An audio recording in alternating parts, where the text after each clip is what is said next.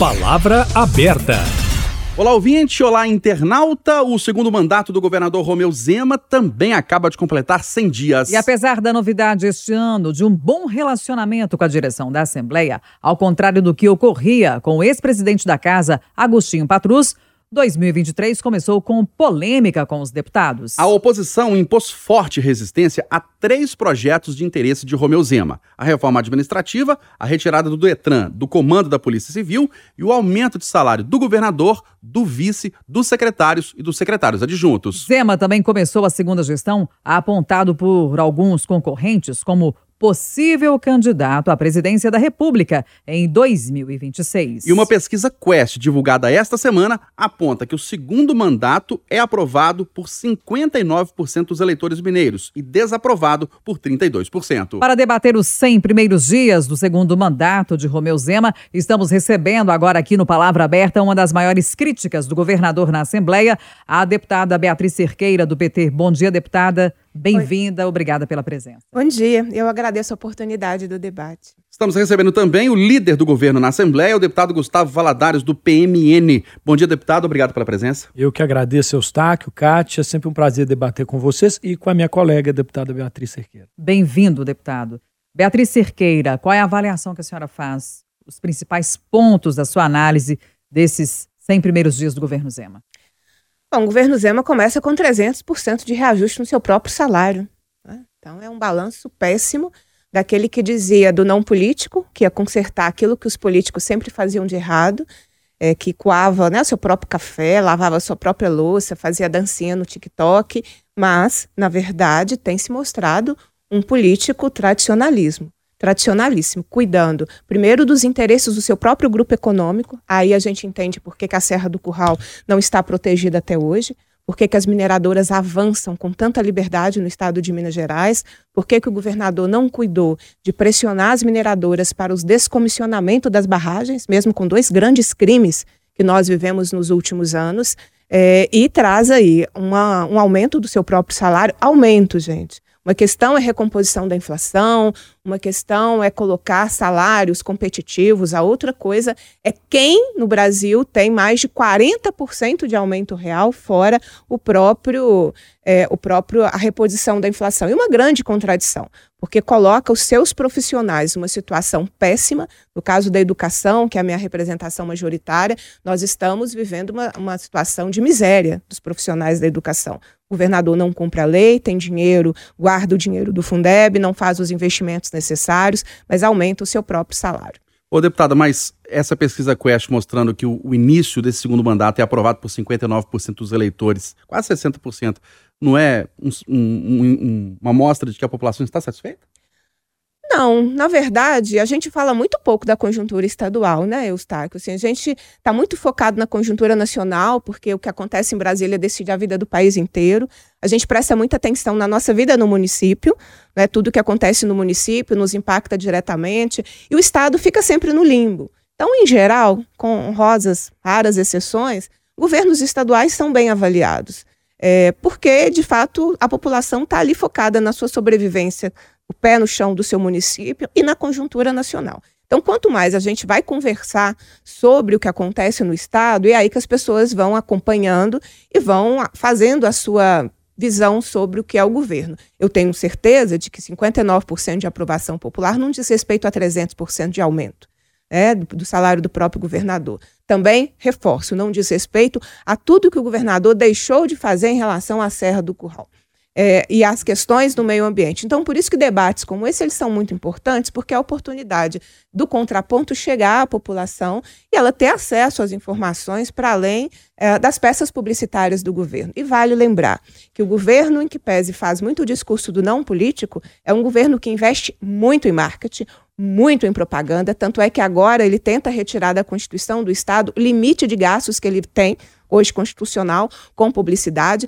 e está fazendo uma manobra gravíssima que fere muito o direito à comunicação pública, que é a retirada da Empresa Mineira de Comunicação, da Secretaria de Cultura, criando uma Secretaria de Comunicação, né? e colocando tanto a TV Minas como a Rádio Inconfidência dentro dessa secretaria para cumprir ainda mais esse papel de marketing. E que, por óbvio, Minas Gerais passa a ficar refém, mais uma vez, de um projeto de poder nacional. Então, nós vamos ver esse segundo governo Zema e os 100, os 100 primeiros dias já de, deram essa mostra de que é um projeto nacional. Então, nós estamos refém, mais uma vez, de uma disputa de projeto nacional.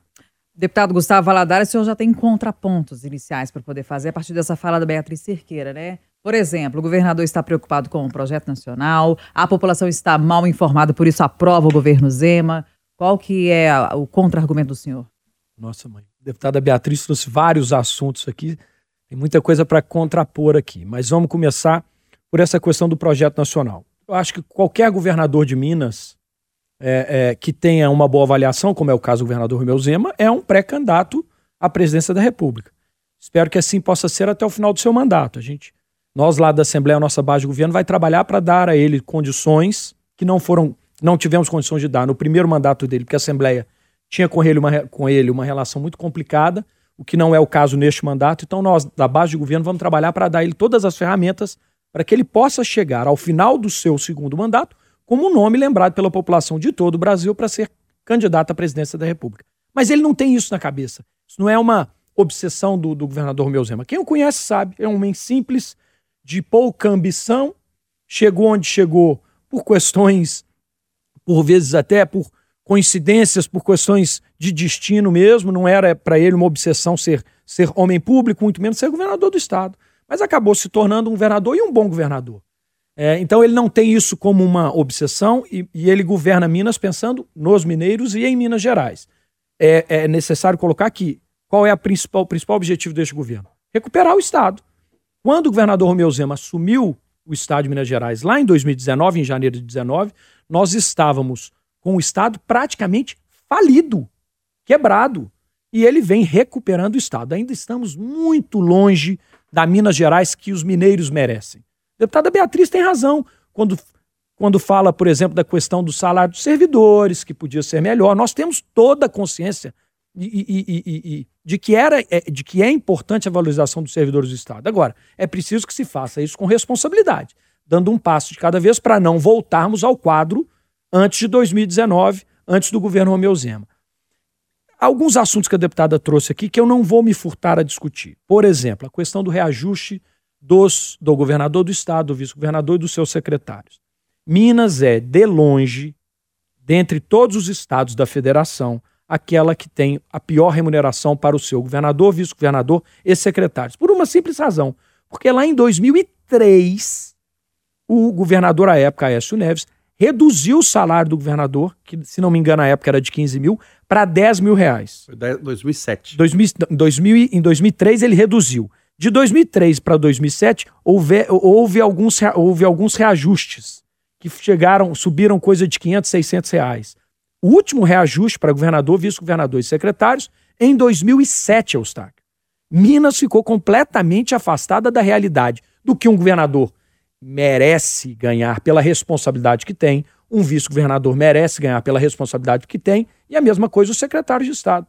Como trazer pessoas de boa capacidade, técnica, competência para assumir eh, grandes responsabilidades ou grande responsabilidade, cada um na sua pasta, se não oferecemos a ele um salário que, que, que, que, que tem correlação com o cargo e com a responsabilidade que ele assume. Então era importante que a gente fizesse esse debate, que a gente tivesse coragem de trazer esse debate. O momento foi esse e nós estamos trazendo esse reajuste. Mais uma vez, não será isso que vai impactar nas contas do Estado para fazer o Estado voltar ao período de quase falência lá de antes de 2019 e não, ser, não seria isso que também resolveria o problema dos servidores. São milhares de servidores no Estado, nós temos que trabalhar e estamos trabalhando para equacionar as contas públicas do Estado para a gente conseguir dar aos servidores aquilo que eles merecem receber. Mas por que, que isso não impacta nos corpos? Porque o impacto, é, o impacto é pequeno, sabe, Kátia? A gente precisa, as pessoas por vezes podem não entender, mas são, nós temos 20, talvez 20 secretários, contando governador, vice-governador e os secretários, em torno de 20 pessoas aí, com os secretários adjuntos talvez um pouquinho mais, uns 30 que receberão esse reajuste. O impacto disso nas contas de um Estado que tem um orçamento de mais de 100 bilhões de reais é muito pequeno. Era necessário que se fizesse para que a gente trouxesse e pudesse manter pessoas da mais alta competência em cargos importantes do Estado. Mas não vai ser isso que vai trazer problemas às contas do Estado. Era importante trazer, é um assunto delicado, é preciso coragem para defendê-lo, mas a gente tem que defender, porque era de longe o Estado que pagava pior os seus gestores estaduais. É, outras questões trazidas pelo deputado, pela deputada Beatriz. A questão das mineradoras. A questão das mineradoras. Minas tem hoje uma secretária respeitada em todo o Brasil, a secretária de Meio Ambiente, pela sua competência e mais do que isso, pela Marília sua. Mello. Marília. Pela sua competência, pela sua responsabilidade no trato. Agora, é todo empreendedor, seja ele minerário ou de qualquer outro setor, ele tem que passar por fases no processo, no seu processo de licenciamento. Nós temos no Estado de Minas Gerais hoje um processo de licenciamento 100% transparente. Deputada Beatriz, a, é, a pessoa que eu respeito muito pela, pela luta que tem, pelo trabalho que tem, pela competência que tem em levantar suas bandeiras, ela discorda. Mas Minas faz o processo de licenciamento do setor mineral e dos demais setores de maneira muito transparente e respeitando o contraditório respeitando que pessoas que pensam diferentes portam, possam participar em audiências públicas dessas e colocar as suas opiniões com relação a estes licenciamentos. Agora, se o empreendedor tem todos os documentos, se preencheu todos os requisitos, por que não dar a ele a oportunidade de se, de, de, de se trabalhar? Né? É, então, são essas questões que a gente tem que ter coragem de falar. Esse é um governo transparente, esse é um governo de pessoas de bem, capazes, de boa fé. Por vezes erram, como todos nós erramos, mas é um governo que, majoritariamente, tem é, é, é, em 99% das vezes, colocado é, é, a responsabilidade e a transparência como, como algo fundamental para o dia a dia do seu, do seu trabalho. Ô, deputado Beatriz Cerqueira, depois desses 100 dias, na avaliação da senhora, o que, é que o governador Romeu Zema tem que fazer para ser um bom governador? Porque a senhora está avaliando que ele não tem sido nesses três primeiros meses e não foi no primeiro mandato. Uma questão antes, é, Eustáquio é, qual foi o processo de licenciamento pelo qual a Gucci mineradora, que está lá na Serra do Curral, passou? Nenhum. A Gucci começou irregular, conseguiu um termo de ajustamento de conduta assinado pela SEMAD. A SEMAD hoje, ela opera a favor das mineradoras e muitas vezes substituindo as mineradoras para que elas tenham uma legalidade sem cumprir requisitos básicos as irregularidades para a questão da instalação da Tamisa na Serra do Curral. Então, eu não sei, eu não vou, não vou discutir a, a, a respeitabilidade de uma secretária de Estado, porque eu estou discutindo o governador. Né? Na verdade, é a política do avanço das mineradoras na destruição das nossas terras é uma política do governo Zema. Então, a GUT é o nosso melhor exemplo de que esse processo de licenciamento ele não, ele não é real. Tanto é que hoje tem uma mineradora que está sendo investigada pela Polícia Federal com muitas, muitas irregularidades. Uma outra questão, o Estado não está sendo recuperado. O governo Zema governou seu primeiro mandato, primeiro sem pagar um centavo da dívida com a União, foi o primeiro governador que teve, guardou dinheiro, não, não, fez, não pagou uma parcela da dívida. 2019 e 2020 ele não fez repasse é, obrigatório pa, da saúde, tanto é que ele teve que fazer um acordo. Quer dizer, daqui é, 2030, o município vai receber o dinheiro que ele tinha direito a receber em 2020, no nosso pior momento da pandemia. E dinheiro da assassina Vale da mineradora do, do segundo crime que ela cometeu em Brumadinho, que veio para o cofre do Estado, mais de 11 11 bilhões, não é? diretamente para os cofres do, do, Estado, fora os 15 bilhões de obrigações de fazer aí da Vale, que foram receitas extraordinárias. Então, o, o Estado não está sendo recuperado, não está sendo recuperado, isso não é real. Né? Essas situações, aliás, além de todos os recursos extraordinários que o Estado recebeu em função da própria pandemia Covid-19. Então, acho que esse é um ponto. É, acho que pode não ter um impacto, deputado, é, financeiro em relação, ou o impacto é pequeno em relação ao reajuste de 300%, mas o impacto moral é, é absurdo. Olha qual é o salário de um profissional universitário, de um professor universitário. É, olha a situação de auxiliar de serviços, que hoje ganha de remuneração, remuneração, menos do que um salário mínimo. Minas Gerais passou a ser o Estado que remunera profissionais com menos de um salário mínimo. Mas vai ser o Estado que paga a. Nós saímos, então, da. da olha que ranking bom, né?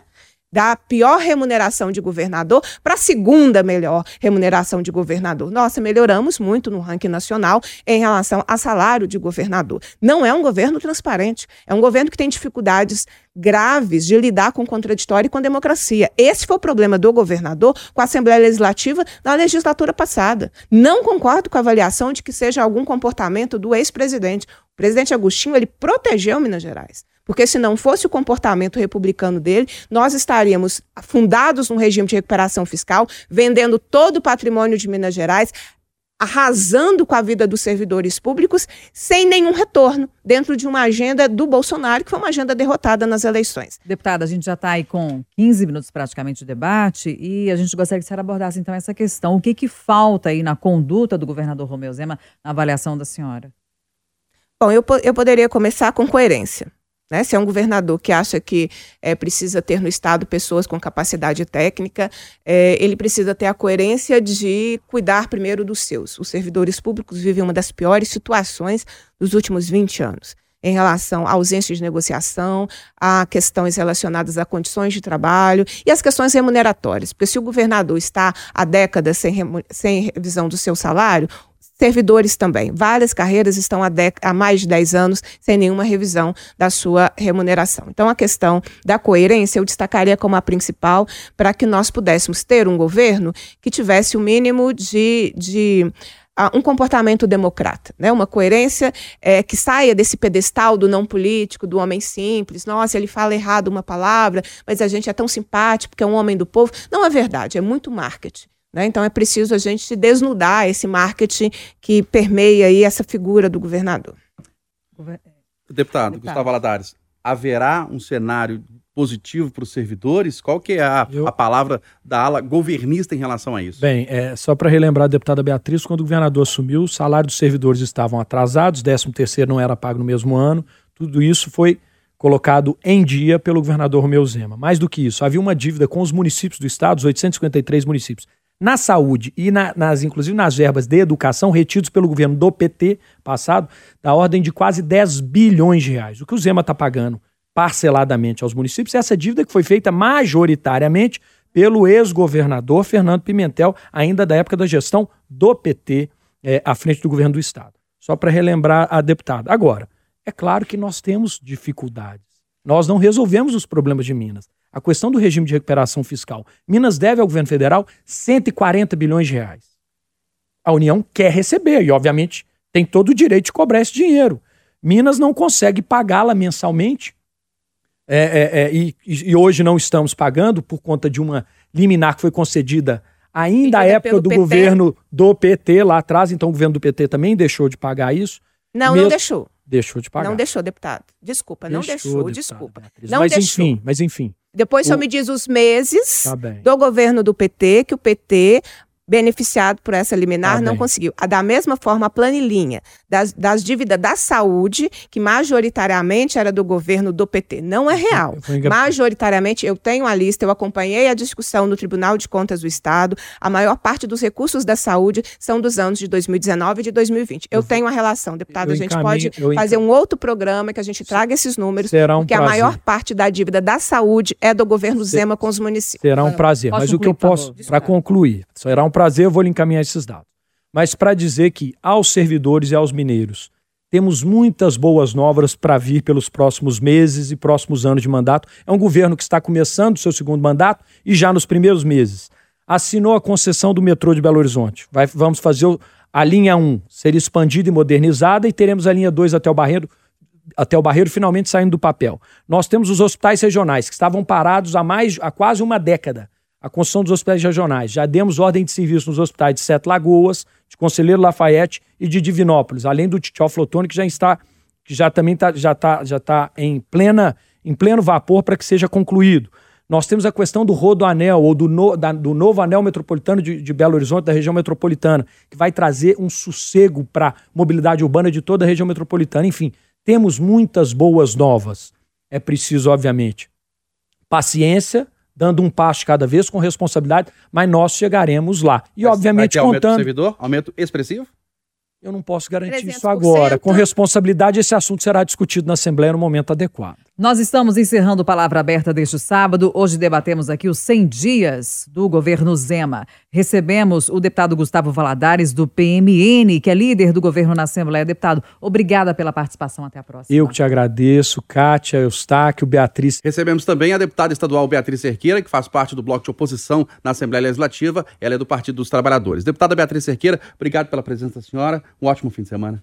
Muito obrigada, Eustáquio, Kátia. Prazer também fazer o bom debate, Gustavo, a toda a equipe aqui da Itatiaia e a todos que acompanharão aqui o debate.